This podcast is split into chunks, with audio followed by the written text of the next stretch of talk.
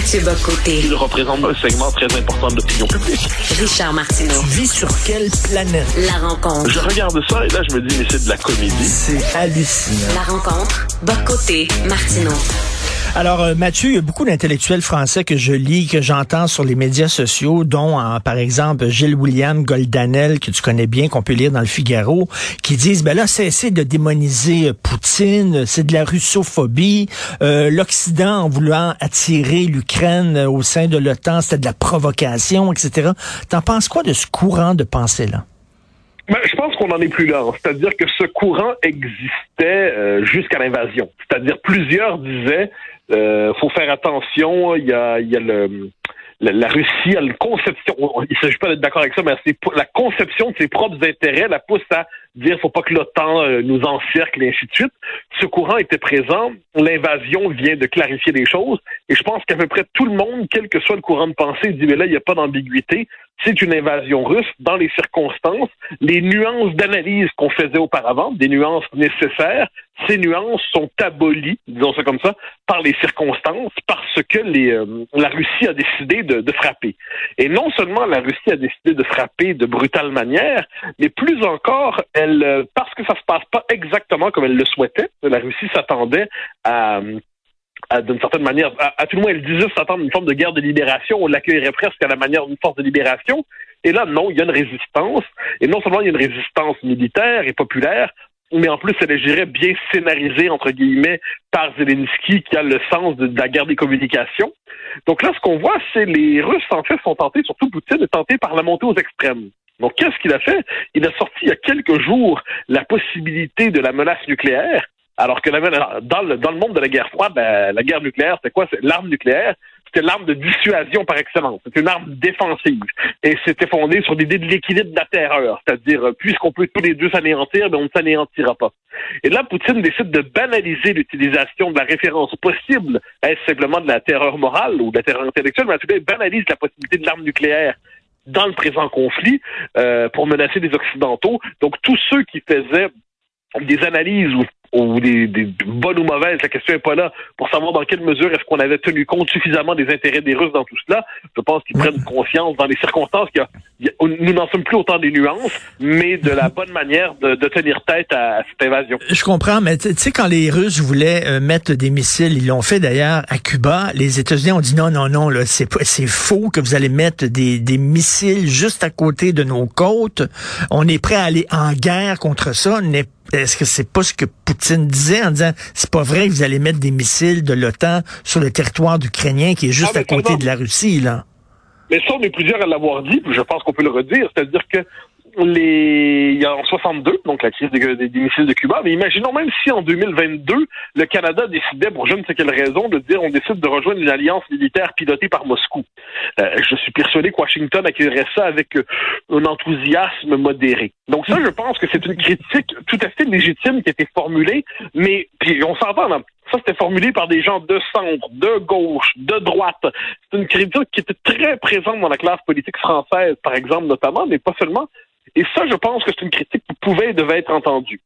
Ensuite, quand on regarde ce que Poutine exigeait plus particulièrement, euh, il a, il a des, formulations très claires de ses exigences en décembre euh, il voulait que ça aille beaucoup plus loin que la question de l'Ukraine.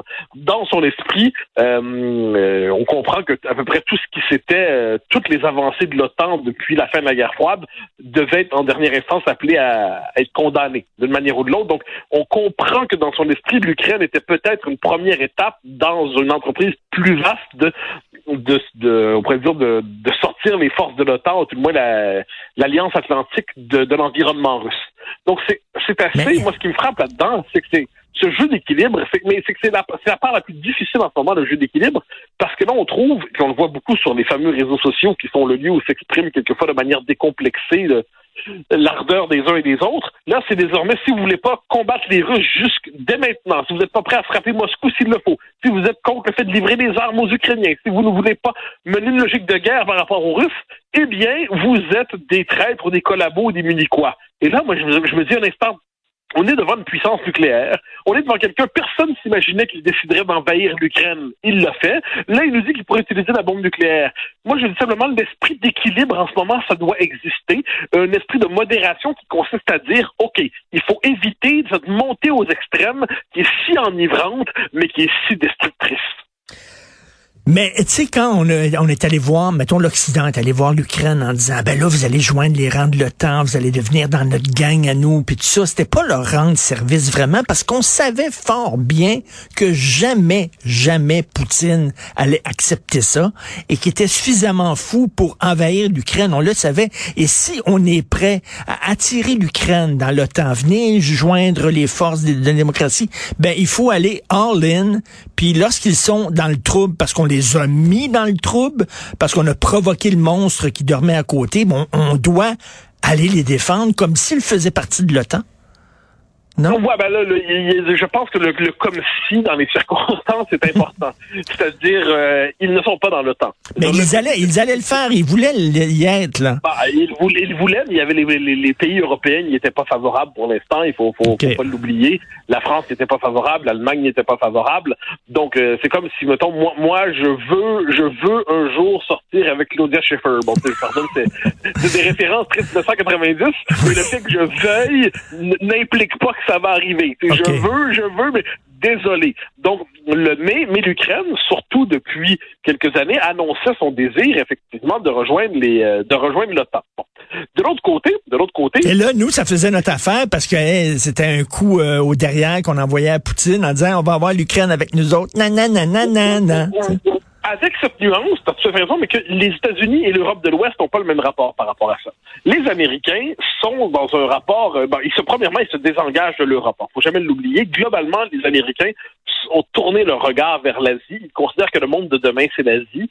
Ils considèrent qu'aujourd'hui, euh, l'Europe, d'une certaine manière, c'est oui, euh, c'est leur berceau, mais ils n'y sont plus vraiment intéressés. Et les Européens se disent plus que jamais, ouais, ben là, on va falloir qu'on gère nos problèmes par nous-mêmes. Euh, on peut pas toujours compter sur des Américains. Et les Européens, et c'est ce qu'on voit en ce moment, euh, ont quand même le, sens de que, imaginons là que, que, que, ça se passe, que, que que, que, que Poutine continue d'attaquer de manière ou de l'autre, ou quel que soit le scénario, on, à moins de croire que c'est possible, puis je pense pas que c'est l'est, on pourra pas dégager Poutine de même matin en disant Poutine dégage, on ne veut plus de toi là, on ne veut plus de toi au Kremlin. Et puis on pourra pas déménager les Russes de la Russie. La géographie a ses, de, a ses droits, la géographie a ses lois. Alors qu'est-ce que ça veut dire concrètement tout cela? Eh ça veut dire que les Européens sont dans une logique de négociation. C'est bizarre parce qu'en ce moment, on dit, mais on ne négociera pas avec un tyran. Pourquoi négocierait-on avec un tyran? OK, mais les Européens, ils sont, ils sont là, les Russes, là. Il va falloir vivre avec eux. Donc, comment trouver une espèce de terrain d'entente? Est-ce encore possible? C'est la question qu'on se pose. Est-ce que c'est possible? Sachant que, euh, que Moscou est prêt à aller très loin. Mais le fait est que ils, sont ils partagent un même continent, ils partagent un même espace. Est-il possible, sans avoir le début d'une quart de huitième de sympathie pour Vladimir Poutine, de se dire, il va quand même falloir tenir compte de l'existence des Russes dans tout ça. Comment éviter la montée aux extrêmes? Moi, c'est ce qui m'obsède. Comment éviter la montée aux extrêmes en ce moment? Moi, tous les espèces de vents en guerre, des vents en guerre de Twitter qui se disent, il faut y aller, il faut que l'OTAN frappe, il faut tout se permettre. Mais vous êtes au courant que le type en face, il a la bombe nucléaire et qu'il pourrait demain décider de prendre la Moldavie, puis il pourrait ensuite décider de s'en prendre aux Pays-Baltes. Le jour où il prend les Pays-Baltes, il s'en prend le temps. S'il s'en prend le temps, c'est comme s'il s'en prenait au Canada et aux États-Unis. Est-ce qu'on veut qu'à partir de l'Estonie, de la Lettonie ou de la Lituanie, il y ait la possibilité d'un embrasement d'un conflit mondial et nucléaire? Moi, je, je, regarde ça et je me dis, nous sommes devant des apprentis. Euh, donc, est-ce que c'est une bonne idée d'armer les Ukrainiens? Parce que c'est ça, là, on achète des armes, puis on envoie des armes, mais alors là, ça pousse les Russes à escalader encore le niveau de violence et de devenir encore plus violents. Est-ce que c'est une bonne idée de faire ça? Ben, là, il y a deux possibilités là-dedans. C'est-à-dire que là, on explique, on va les armer, mais ce n'est pas un geste de, de, d'hostilité à la Russie, dit-on. Quand on regarde le discours autour de ça, donc c'est pas un acte belligérant à l'endroit des Russes.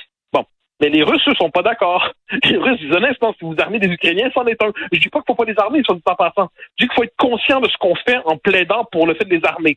Là, on disait, on va leur offrir des avions de chasse. D'accord. Mais là, qui va piloter des avions de chasse? Des Parce que moi, je, voudrais, je piloter un avion de chasse, que ça fonctionnerait pas. Hein, il faut des gens qui sont spécialisés pour piloter des avions de chasse, des, pilotes de chasse. Donc, est-ce que c'est des gens qui sont dans les armées de l'OTAN? Ou est-ce que ce sont des Ukrainiens qui vont prendre le contrôle des avions de chasse et qui vont mener la bataille? Cette question-là, c'est pas un détail. Si c'est un pilote danois si c'est un pilote français qui, est à la tête de je ne sais quel avion de chasse, ou si c'est un Ukrainien, c'est pas la même chose. Tout ça a été infiniment plus pratique et a des portées beaucoup plus grandes qu'on l'imagine. Est-ce que, tu, est-ce que tu fais un parallèle avec la guerre d'Espagne? Est-ce qu'il va y avoir des brigades internationales qui vont aller euh, en Ukraine euh, se battre aux côtés des, des, des démocrates républicains?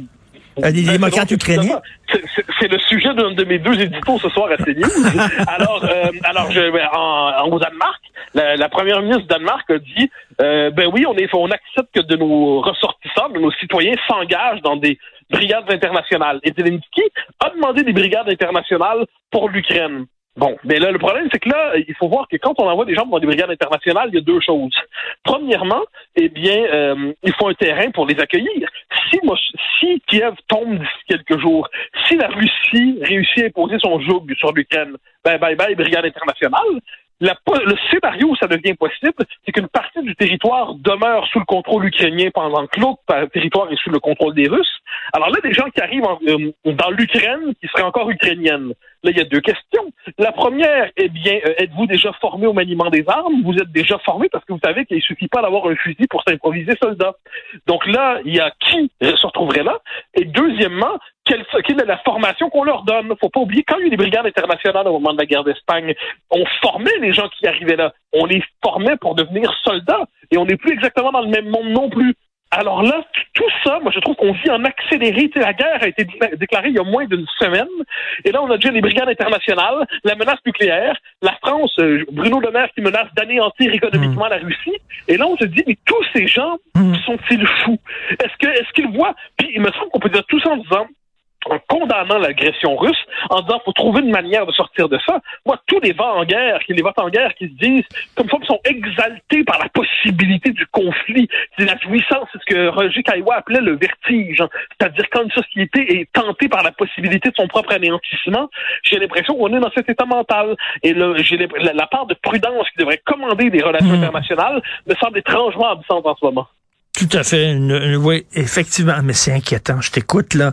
C'est vraiment inquiétant parce que on ne sait pas s'il est fou ou s'il est raisonnable de l'autre côté. On continuera la conversation demain. Merci beaucoup, Mathieu Bocoté. Merci. Avec plaisir. Bye bye.